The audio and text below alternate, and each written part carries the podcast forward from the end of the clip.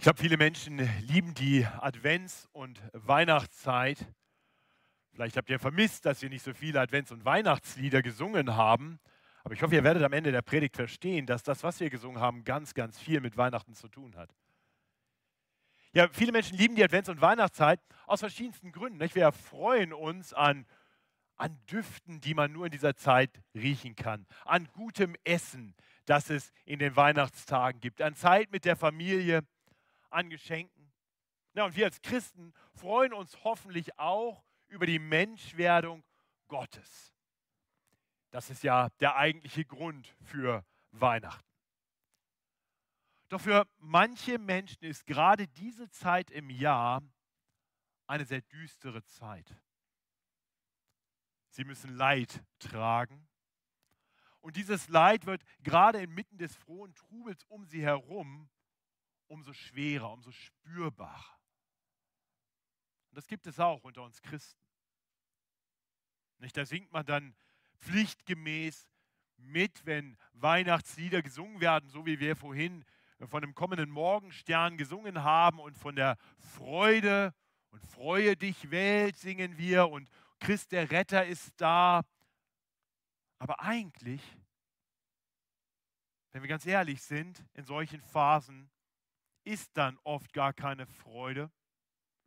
Und der Retter scheint überhaupt nicht nahe, er scheint sehr fern zu sein. Und genau eine solche Situation beschreibt uns unser heutiger Predigtext. Wir haben uns für diese Adventszeit vorgenommen, ins Alte Testament zu gehen und quasi aus der Perspektive des Alten Testaments nach vorne zu schauen auf die Ankunft, auf das Kommen unseres Herrn. Das ist das, was Advent bedeutet. Dieses Warten auf die Ankunft des Herrn.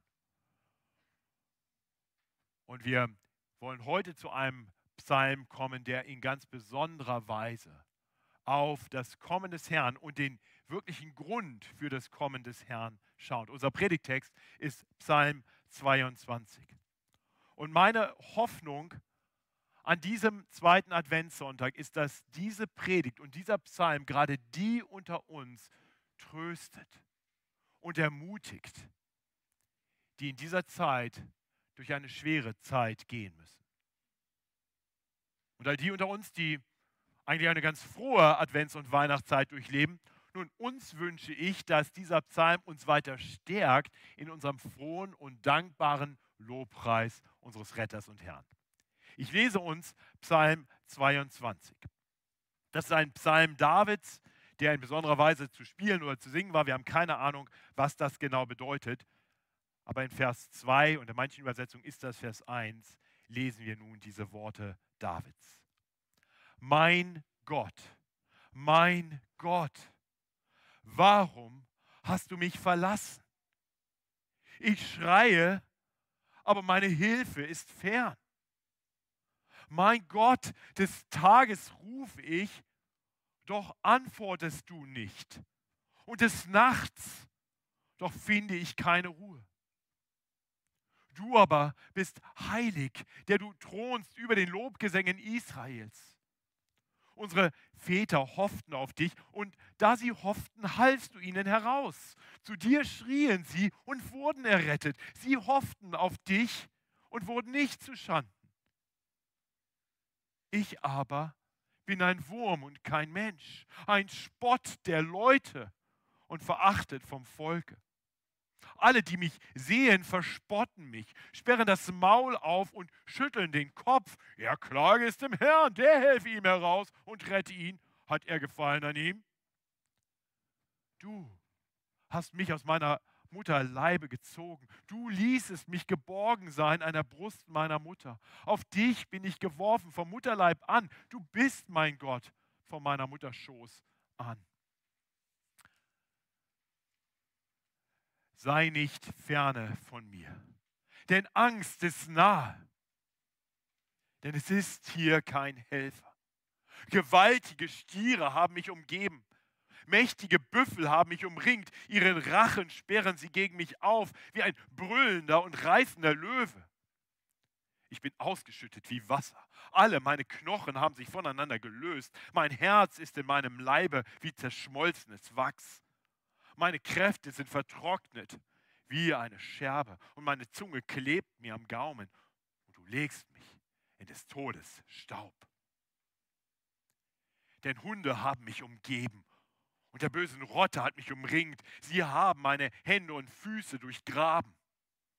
Ich kann alle meine Knochen zählen, sie aber schauen zu und sehen auf mich herab. Sie teilen meine Kleider unter sich und werfen das Los um mein Gewand. Aber du, Herr, sei nicht ferne. Meine Stärke eile, mir zu helfen. Errette meine Seele vom Schwert, mein Leben von den Hunden. Hilf mir aus dem Rachen des Löwen und vor den Hörnern wilder Stiere. Du hast mich erhört. Ich will deinen Namen kundtun meinen Brüdern. Ich will dich in der Gemeinde rühmen. Rühmet den Herrn, die ihr ihn fürchtet. Ehret ihn, ihr alle vom Hause Jakob. Und vor ihm scheuet euch, ihr alle vom Hause Israel. Denn er hat nicht verachtet noch verschmäht das Elend des Armen und sein Antlitz vor ihm nicht verborgen, als er zu ihm schrie, hörte er's.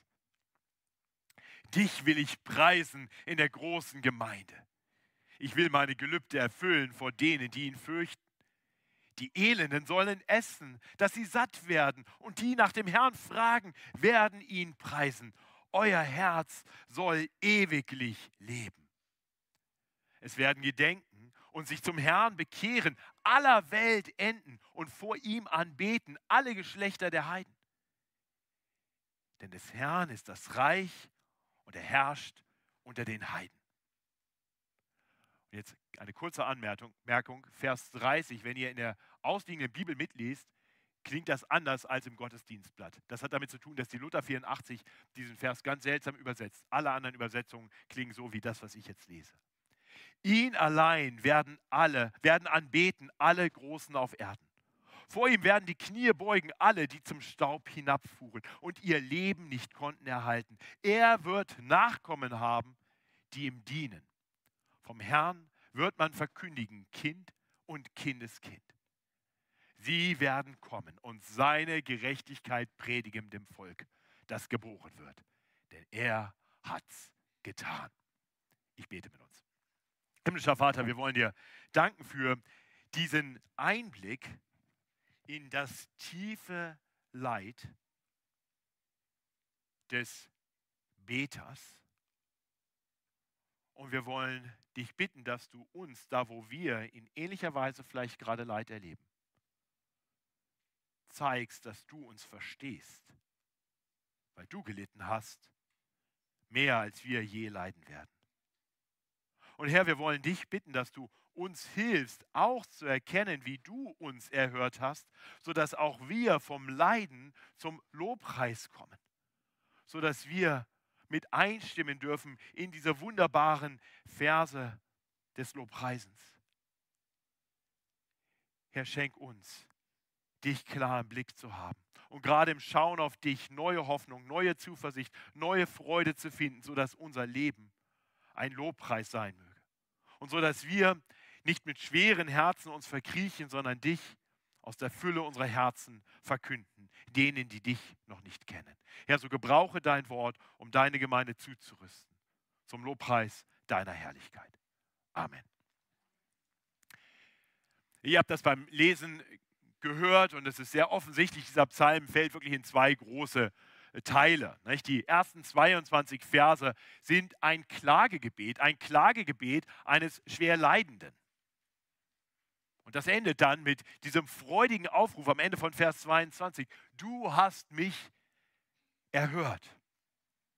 Und dann folgt ab Vers 23 ein wunderbarer Lobpreis Gottes. Und das sind die beiden Teile, die wir miteinander betrachten wollen. Deswegen ist die Predigt überschrieben. Vom Leiden zum Lobpreisen. Oder zum Lobpreis, wenn euch das sprachlich nicht gefällt. Äh, vielleicht eine Anmerkung vorneweg. Wann immer wir einen Psalm lesen, überhaupt typischerweise, wenn wir das Alte Testament lesen, sollten wir nicht sofort fragen, was hat das mir zu sagen. Wir sollten jeden Text erst einmal betrachten in seinem historischen Kontext. Also schauen, was war eigentlich die Situation dieses Textes. Was hätten die Menschen damals damit verbunden, daraus verstanden? Und dann sollen wir verstehen, dass das ganze Alte Testament, wie überhaupt die ganze Schrift von Jesus Christus zeugt. Das heißt, wir sollten fragen, auch hier heute, wie zeugt dieser Psalm von Jesus Christus? Und erst in einem dritten Schritt kommt dann die Frage, was uns dieser Text ganz persönlich zu sagen hat. Ja, und so wollen wir diesen Text anschauen, wobei wir hier sehr schnell merken werden, dass beim Leiden es uns schwerfallen wird zu erkennen, was genau diese ersten 22 Verse aus dem Leben Davids beschreiben können.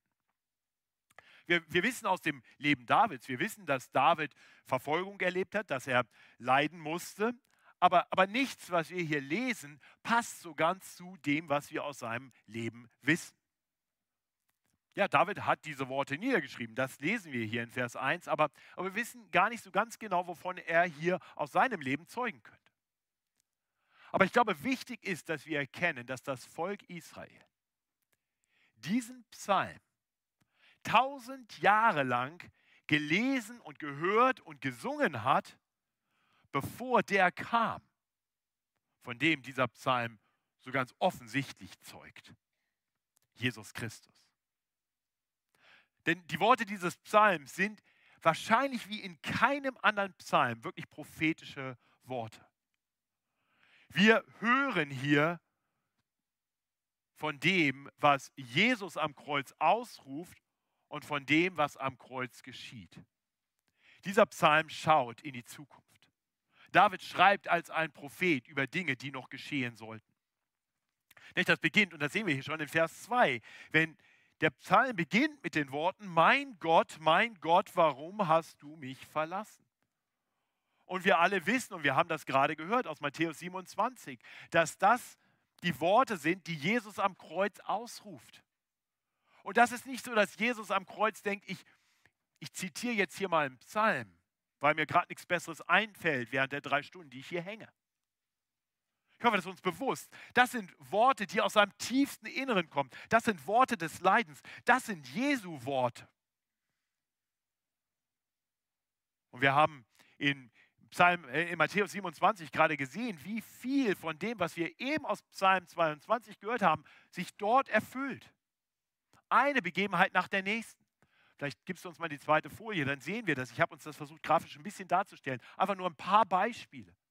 Ja, in Vers 8 von unserem Psalm, da lesen wir, alle, die mich sehen, verspotten mich und sperren das Maul auf und schütteln den Kopf. So als wenn Jesus hier spricht. Denn in Matthäus 27, Vers 39 heißt es, die aber vorübergehen, lästerten ihn und schüttelten ihre Köpfe. Oder Vers 9, äh, wo wir, wir lesen, wie der Leidende verspottet wird. Er klage es dem Herrn, der helfe ihm heraus und rette ihn hat er Gefallen an ihm. Und das sind genau, ist genau das, was am Kreuz geschieht. Ja, wenn die Spötter dort sagen, er hat Gott vertraut, der erlöse ihn, wenn er Gefallen an ihm hat. In, in Vers 17 lesen wir davon, dass dem, dem Beter die Hände und Füße durchgraben werden. Und wir wissen genau, das geschieht am Kreuz, als er an Händen und Füßen ans Kreuz genagelt wird. In, in Vers 19 hören wir schließlich die Worte des Leidenden, der vom Kreuz schaut und sagt, sie teilen meine Kleider unter sich und werfen das los um mein Gewand. Matthäus berichtet sachlich, als sie ihn aber gekreuzigt hatten, verteilten sie seine Kleider und warfen das Los darum. Und es gäbe noch eine ganze Reihe weiterer Aussagen aus diesem Psalm, die wir wiederfinden in den Geschehnissen am Kreuz. Der große Unterschied ist, dass wir den Bericht am Kreuz quasi einen sachlichen Bericht bekommen. Wir, wir sehen quasi auf das, was drumherum geschieht. Und hier in diesem Psalm kriegen wir einen Blick in das, was aus Jesus kommt. Ich weiß nicht, ob euch das aufgefallen ist. Das, das gibt uns einen tiefen Einblick in das Innere unseres Herrn, in sein tiefes Leiden. Mehr als wir das in den Evangelien finden.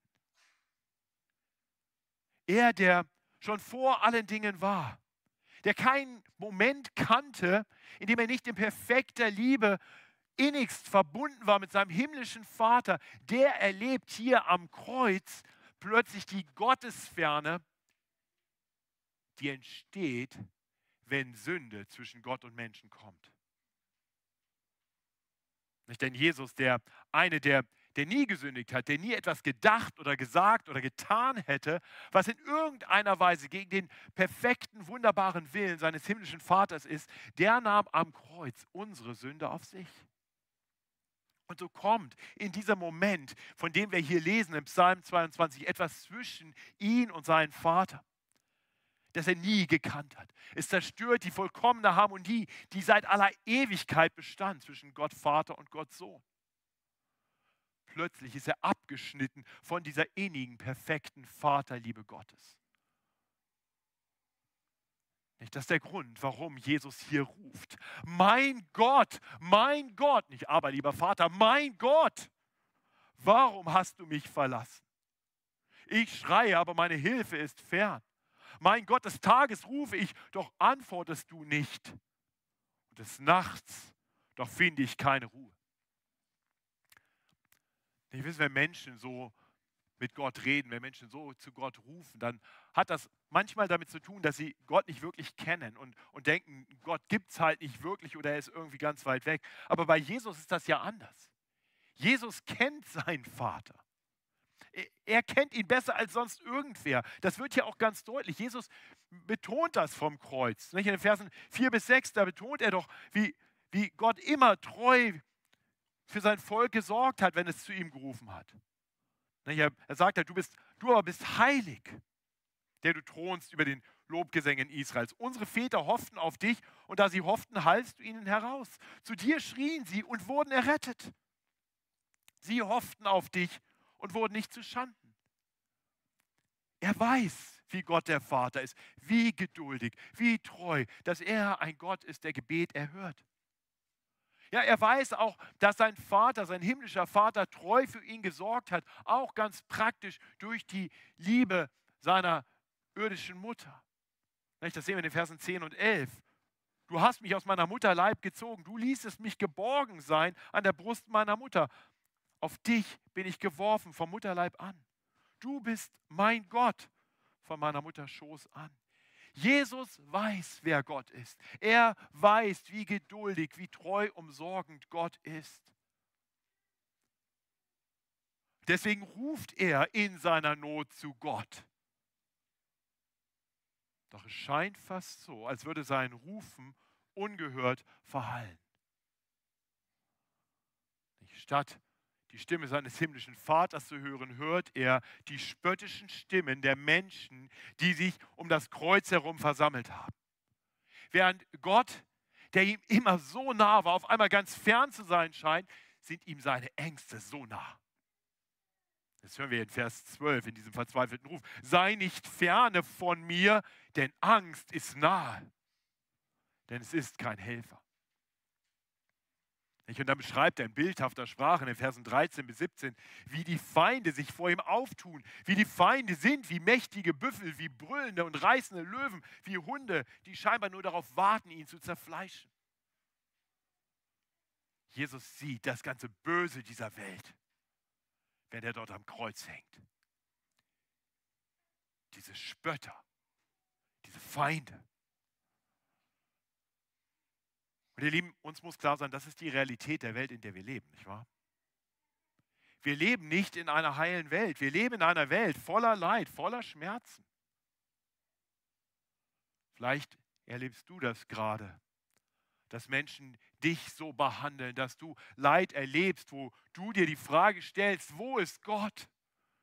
Die Angst ist nah, das Leid, das ist nah, aber Gott ist so weit weg.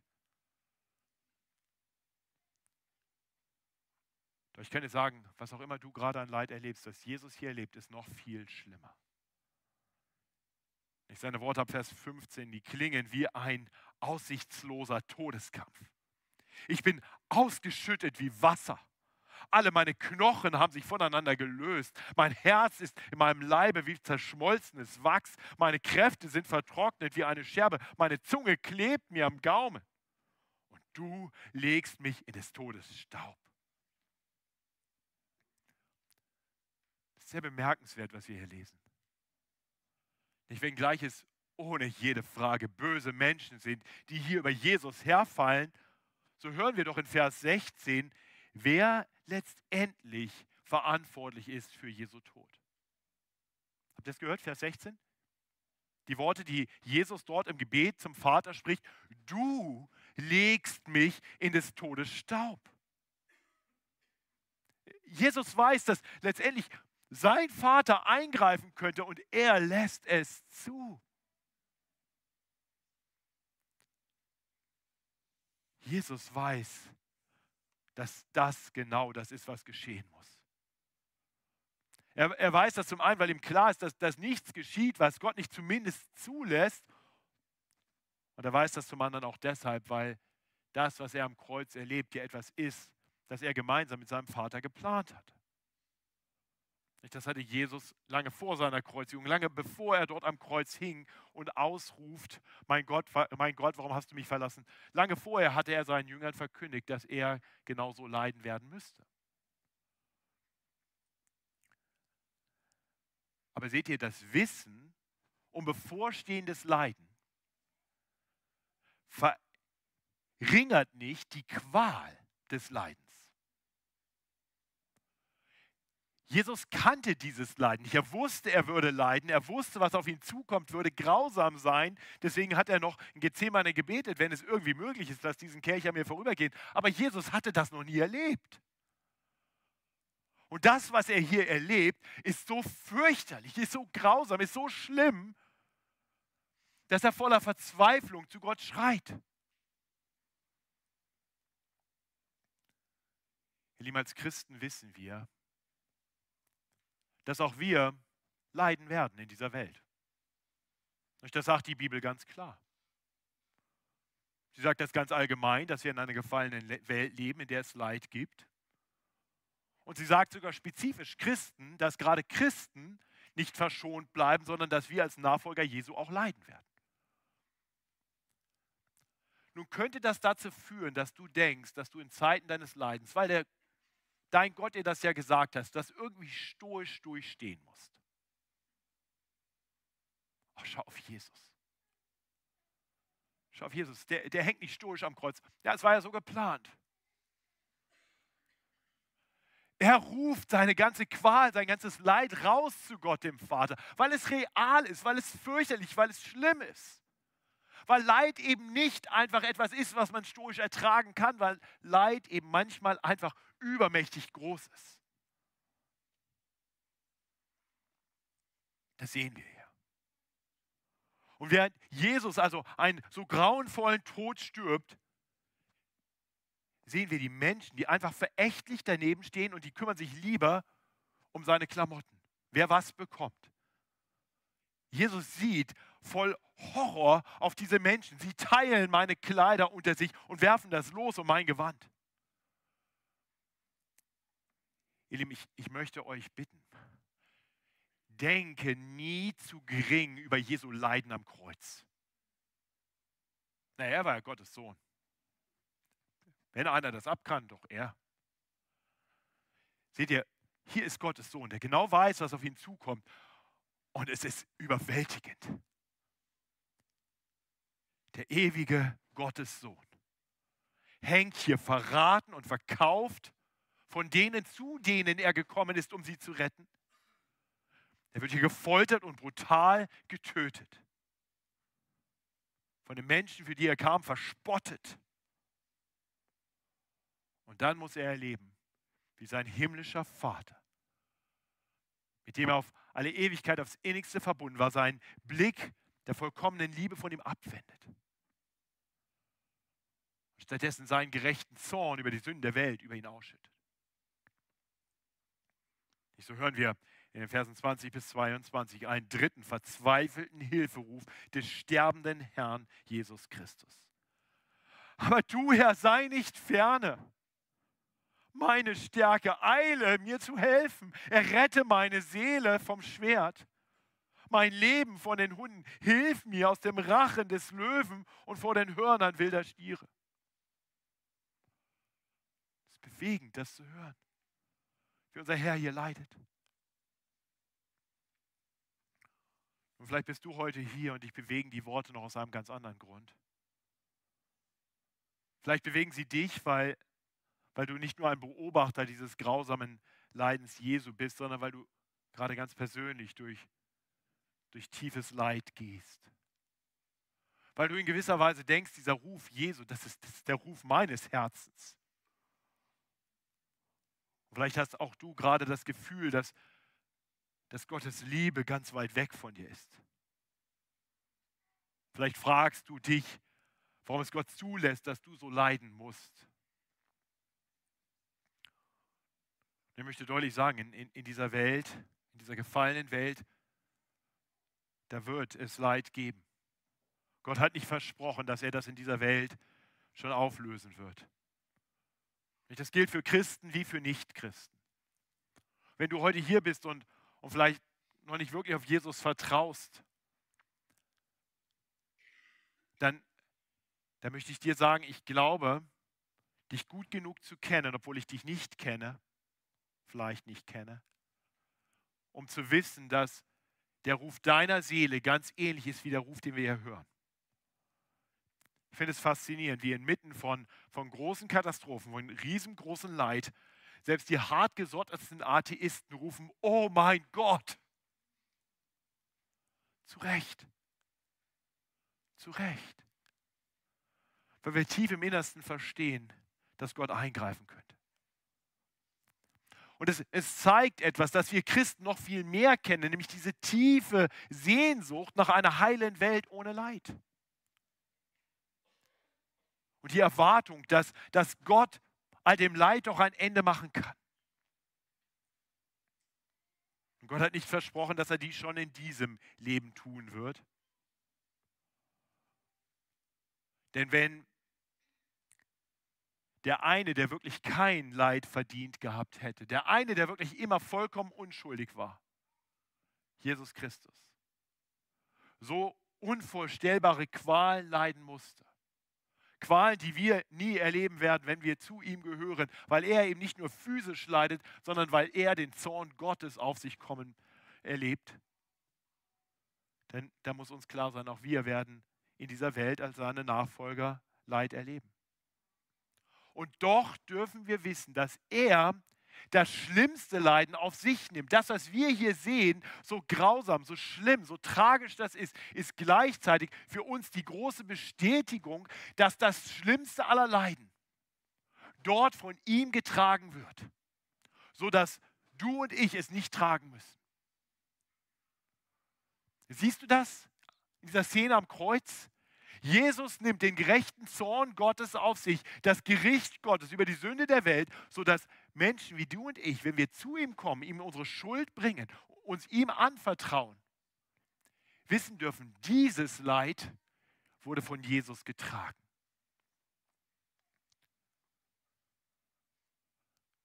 Wir Christen wissen, dass selbst unser schlimmstes Leiden hier auf Erden leichter und zeitlich viel begrenzter ist als das ewige Leid, das wir noch erfahren würden, wenn Jesus es nicht für uns getragen hätte. Nicht wahr? Weißt du das? Selbst das schlimmste Leid, das wir auf Erden erleben, ist leichter und zeitlich viel kürzer als das Leid, das uns erwarten würde, wenn Jesus es nicht für uns getragen hätte. Und, und lieber Nicht-Christ, hör das als eine, als eine Warnung und eine Ermutigung zugleich. Egal, was du gerade durchlebst, ohne Jesu Hilfe wird es viel schlimmer werden. Denn eines Tages wird er wiederkommen und richten.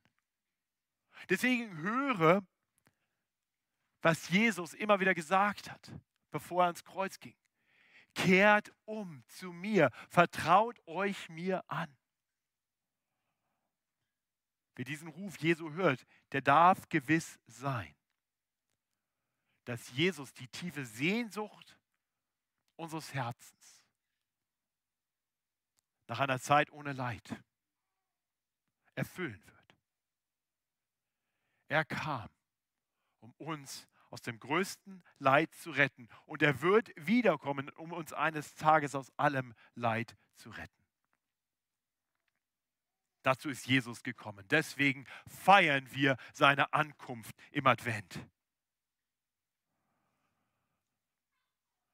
Und lieber Christ, wenn du gerade schwer leidest, dann will ich damit nicht sagen, das ist nicht real, das ist klein, das ist nicht so bedeutend.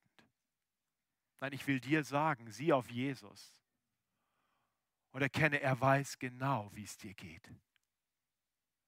Er versteht, wie es dir geht, mehr als irgendwer sonst. Er hat gelitten, wie wir, aber ohne Sünde. Aber vor allem ist meine Hoffnung, dass dieser Psalm uns nicht nur hilft, Zeiten des Leidens durchzustehen und bei Jesus Trost und Zuversicht zu finden. Ich hoffe, dass dieser Psalm unseren Blick richtet hinaus über das Leiden dieser Zeit hin zu dem, was uns Christen für alle Ewigkeit erwartet. Und dahin führt uns dieser Psalm. Wenn hier am Ende von Vers 22 Jesus ausruft, du hast mich erhört, dann ist das doch der Blick darauf, dass er, der sein Leben gibt am Kreuz, als Lösegeld für viele, dann erlebt, wie der Vater ihn von den Toten auferweckt, wie er seine Seele eben nicht dem Leid und dem Tod überlässt, sondern ihn herausbringt aus dem Tod. Und so stimmt jetzt der Psalmist, der Psalmbeter, Jesus einen wunderbaren Lobpreis an. Was für eine Wende in diesem Psalm. Alles nur, weil dann doch irgendwann der Punkt kam, an dem das Leid ein Ende hatte. Dieser Lobpreis beginnt in Vers 23 mit den Worten, ich will deinen Namen kundtun meinen Brüdern, ich will dich in der Gemeinde rühmen. Wiederum müssen wir zuerst fragen, wann hat Jesus das, äh, wann hat David das gesagt? Und wir müssen feststellen, dass das Neue Testament uns beibringt, dass das gar nicht Worte David sind, auch wenn David sie niedergeschrieben hat. Äh, die, die donnerstags zur Bibelstunde kommen, wo wir gerade durch den Hebräerbrief gehen, die haben vor einigen Wochen diese Worte genau gehört, weil sie in Hebräer 2, Vers 12 stehen. Und da schreibt der Schreiber des Hebräerbriefs, inspiriert vom Heiligen Geist, diese Worte und erklärt, dass das die Worte Jesu sind, des auferstandenen Herrn Jesus. Er sagt nicht, diese Worte hat Jesus zitiert, er sagt, das sind Jesu Worte. David hat sie nur getrieben vom Heiligen Geist schon vorher aufgeschrieben. Als einer, der durch den Geist diese Worte Jesus schon gehört hat. Hier spricht Jesus zu uns durch diesen Psalm. Und wir hören, wie Jesus Gott anbetet. Den Gott, den, der ihn errettet hat. Den, wie er sich selbst hier beschreibt, den Elenden, den Armen. Der von dem Vater nicht verschmäht noch verachtet wurde. Der Vater hat sein Antlitz nicht vor ihm verborgen, als er zu ihm schrie. Er hat ihn erhört. Ich so lesen das hier in Vers 25. Gott der Vater hat also seinen Sohn nicht den Tod überlassen. Er hat ihn am dritten Tage von den Toten auferweckt. Nach 40 Tagen ist er aufgefahren. Wir haben das zusammen bekannt in den Himmel und sitzt dort zu Rechten Gottes. Und zugleich dürfen wir wissen, durch seinen Geist ist er bei uns alle Tage bis an der Weltende. Und deshalb ist Jesus eben nicht einfach nur ein Mann, an dessen Leben und Sterben, an dessen Leiden wir uns irgendwie erinnern. Ich hoffe, das ist dir klar. Wir schauen nicht nur und sagen, ja, der war mal, das war mal. Er ist gegenwärtig. Ja, er ist gegenwärtig, wenn wir uns versammeln. Er hat gesagt, wo wir zusammenkommen, da ist er mitten unter uns. Und, und genau das lesen wir hier. Ich will deinen Namen kundtun, meinen Brüdern. Ich will dich in der Gemeinde rühmen. Und in Vers 26 nochmal. Dich will ich preisen in der großen Gemeinde. Jesus sagt auf gut Deutsch, wenn wir uns hier versammeln und miteinander singen, steht er hier und ist unser Lobpreisleiter. Ist dir das klar? Ich bin mitten unter euch und ich stehe vorne an, wenn es darum geht, Gott den Vater zu preisen, tue ich das mehr als irgendeiner von euch. Aber ich tue es mit euch. Denn nachdem er von seinem eigenen Lobpreis gesprochen hat, fordert er jetzt Gottes Volk, fordert er uns dazu auf, in diesen Lobpreis mit einzustimmen. Vers 24. Er ruft, rühmet den Herrn, die ihn fürchtet, ehrt ihn, ihr alle. Vom Hause Jakob und vor ihm scheut euch, ihr alle vom Hause Israel. Er ist der Lobpreiser schlechthin und er ruft das Volk Gottes zum Lobpreis auf. Ich möchte fragen, stimmst du in den Lobpreis Gottes mit ein? Darf der große Lobpreisleiter Jesus dich anleiten im Lobpreis? Letztendlich wird das davon abhängen, ob du verstehst, warum das Leiden, von dem wir in den ersten 22 Versen gelesen haben, eben nicht sinnlos ist, sondern im wahrsten Sinne des Wortes für dich persönlich notwendig war. Jesus musste leiden, damit unsere größte Not von uns abgewendet werden kann, sodass wir bewahrt werden können. Er kam, um sein Leben zu geben als Lösegeld für viele. Er kam, damit wir die wir Sünder sind, von unserer Schuld befreit sein können, sodass wir mit Gott versöhnt sein können. Also wenn du Fragen dazu hast, wenn, wenn du noch nicht verstehst, warum dieser Gott absolut lobens- und preisenswert ist, dann bitte komm mit uns ins Gespräch. Und hör auf, auf die Gemeinde, die sich versammelt um den Herrn Jesus herum, um mit ihm Gott den Vater zu preisen für sein gutes Werk das er durch seinen Sohn getan hat. Nicht deswegen feiern wir Christen den Advent. Weil am Advent Gott der Vater seinen Sohn in diese Welt gesandt hat, nicht einfach um irgendwie niedlich als kleines Baby in einer Krippe zu liegen. Das wird uns überhaupt nur in einem der vier Evangelienberichte kurz erwähnt, als, als eine Randnotiz. Nein, wir feiern den Advent, die Ankunft unseres Herrn, weil er gekommen ist, um für uns zu leiden und zu sterben. Das ist das ganze Zentrum unseres Blicks auf den Advent. Wenn ihr meint, das Kreuz hat mit Weihnachten nichts zu tun, dann habt ihr Weihnachten noch nicht verstanden. Nein, das ist das Zentrum aller Dinge. Und dieser Herr Jesus wird wiederkommen eines Tages und dann wird er allem Leid ein Ende machen. Deswegen konnten wir vorhin schon diese wunderbaren Worte hören, die uns letztendlich hier im Psalm 22 so wunderbar auch vor, vor Augen geführt werden. Nämlich, dass unsere Trübsal zeitlich und leicht ist. Aber in uns eine ewige und über alle Maßen gewichtige Herrlichkeit schafft. Uns, die wir nicht sehen, auf das Sichtbare, sondern auf das Unsichtbare. Auf den Herrn, der wiederkommen wird. Der Lobpreis, zu dem Jesus uns hier einlädt, ist also ein Weg, wie wir uns gegenseitig, gerade auch in Zeiten des Leidens, immer wieder neu in dieser Hoffnung stärken können. Ich hoffe, das ist dir klar. Dazu ist uns der gemeinsame Lobpreis gegeben. Deswegen ist Jesus mitten in seiner Gemeinde und preist Gott und ruft uns dazu auf, es ihm gleich zu tun. Denn so schauen wir gemeinsam auf unseren guten und gnädigen Gott der einen wunderbaren Plan gemacht hat, um uns mit sich zu versöhnen. Weil die Bibel ruft uns dazu immer wieder auf. In Epheser 5, Vers 19, ermuntert einander mit Psalmen und Lobgesängen und geistlichen Liedern. Also nochmal, wenn du heute hier bist und durch schwere Zeiten gehst, da musst du das nicht in stoischer Ruhe ertragen. Du darfst dem Herrn dein Herz ausschütten. Und du darfst das auch tun zu Geschwistern. Wir sind dazu aufgerufen, füreinander da zu sein, gerade auch in solchen Zeiten, mit den Weinenden zu weinen. Einander zu trösten mit dem Trost, den wir von Jesus empfangen haben. Und dann erlaube deinen Geschwistern, dir durch Lieder Zeugnis zu geben von der sicheren Hoffnung, die wir als Kinder Gottes haben dürfen. Höre, wenn wir dir zusingen von dem Herrn, der für uns gelitten hat und der uns bereits aus dem größten Leid befreit hat und der wiederkommen wird und allem Leid ein Ende macht. Vielleicht magst du dann sogar mit einstimmen in den Lobpreis der Gemeinde. Und wenn du heute hier bist und es geht dir gut, dann erkenne, dass dass der gemeinsame Lobpreis ein wunderbares Geschenk ist, mit dem du deine Geschwister ermutigen kannst. Gerade indem du kräftig mit einstimmst und ihnen zusingst von der Hoffnung, die sie haben dürfen, sodass ihre schweren Herzen gestärkt werden, bis der Herr wiederkommt.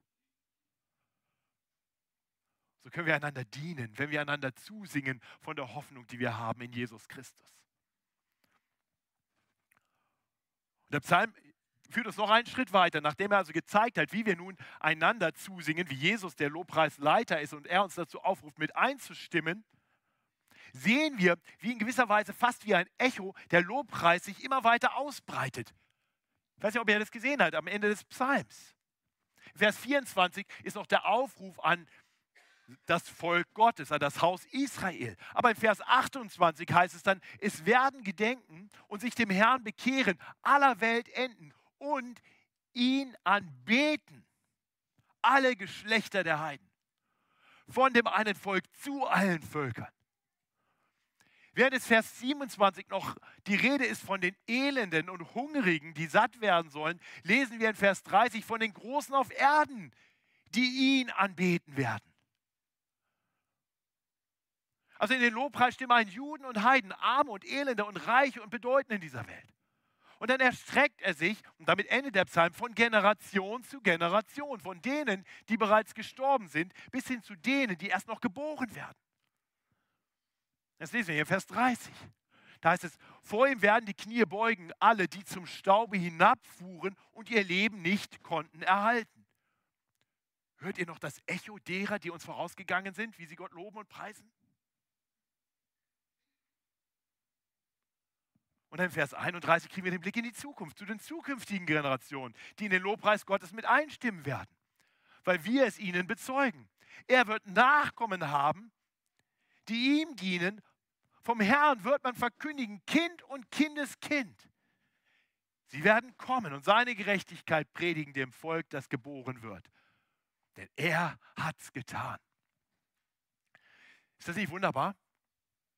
Hier ist also die, die Gemeinde versammelt, Jesus in seiner Mitte und Jesus zeigt, wie der Lobpreis Gottes weitergehen soll, indem wir ihn einander zusingen und der sich echomäßig ausbreitet. Von einem Volk zu allen Völkern, von den Niedrigen zu den Hohen und zurück zu den Niedrigen. Von denen, die vorhergegangen sind, zu denen, die noch kommen werden. In alle Dimensionen. Lobpreis. Ihr Lieben, ein großer Schatz, den wir in dieser Gemeinde haben, für den ich so, so dankbar bin, ist, dass wir hier in dieser Gemeinde schon einen gewissen Vorgeschmack darauf bekommen dürfen. Inmitten unserer großen Gemeinde und in der Gegenwart unseres Herrn Jesus Christus preisen ihn hier Menschen aus vielen Nationen. Gibt es Gottesdienstleiter, von denen man hört, dass sie aus Holland kommen. Und Prediger aus Preußen. Und Geschwister aus China und aus verschiedenen afrikanischen Ländern aus Südamerika und Nordamerika. Wir preisen Gott. Hier kommen Menschen zusammen, die, die in dieser Welt reich und bedeutend sind und die, die vielleicht wenig Beachtung finden. Und hier dürfen die älteren Geschwister ihren Glauben weitergeben, ihn bezeugen gegenüber der jungen Generation. Und wir tun das ganz bewusst, ich hoffe, immer wieder auch mit Liedern, die ganz bewusst auch die junge Generation so ansprechen, dass sie dieses Zeugnis des Glaubens hören können. Also das ist euer Auftrag, singt die neuen Lieder, damit die Jungen den Glauben hören und bezeugt bekommen. Und euer Auftrag, junge Leute, ist dann, den alten, die alten Lieder so zuzusingen, dass ihre Herzen gestärkt werden.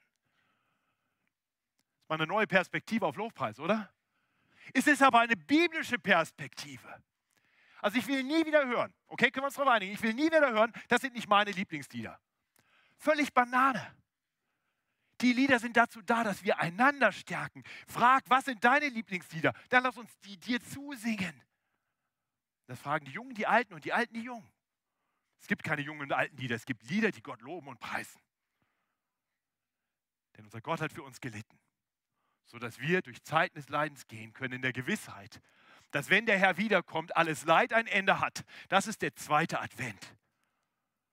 was da noch bleibt, ist Lobpreis für alle Ewigkeit. Ich bete mit uns. Himmlischer, himmlischer Vater,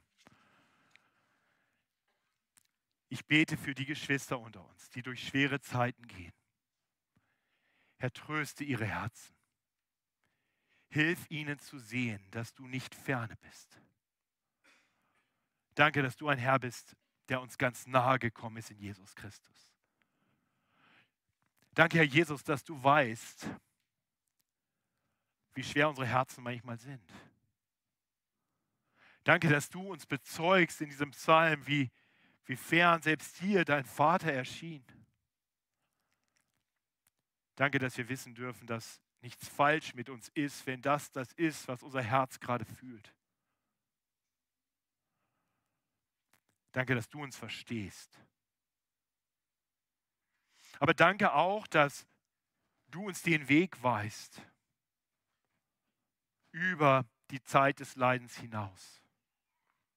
Danke, dass du gekommen bist, sodass wir nicht für alle Zeit leiden müssen. Nein, was uns für alle Ewigkeit bleibt, ist nicht Leid, sondern Lobpreis. So stärke unsere Herzen. Gebrauche den Lobpreis deiner Gemeinde damit wir einander ermuntern, ermutigen, stärken im Glauben. Und dann fülle unsere Herzen so sehr mit unserer Freude an dir, dass wir von hier hinausgehen und das Echo des Lobpreises weiter erschallt, sodass noch viele hinzugerufen werden, bis du wiederkommst. Komm, Herr Jesus, komme bald. Amen.